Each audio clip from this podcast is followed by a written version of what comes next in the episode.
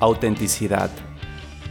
Una vida auténtica implica ser tú enteramente frente a quienes te rodean, con todas tus ambigüedades, fortalezas y debilidades donde quiera que vayas, donde quiera que camines.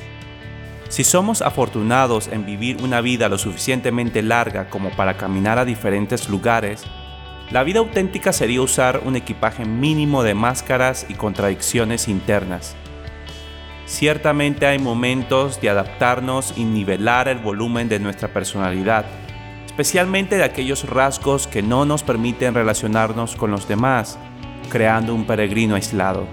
Pero a medida que nos vamos expandiendo en nuestros horizontes, es importante pensar con nuestra voz en el orden que aparecen nuestros pensamientos al desnudo.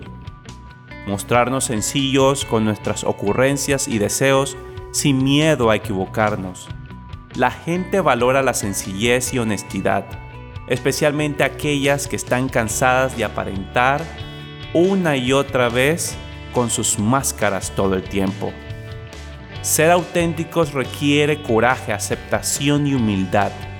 La humildad de que como todos queremos ser amados como somos, porque el vivir de apariencia nos roba mucha energía para la gran trayectoria de la vida.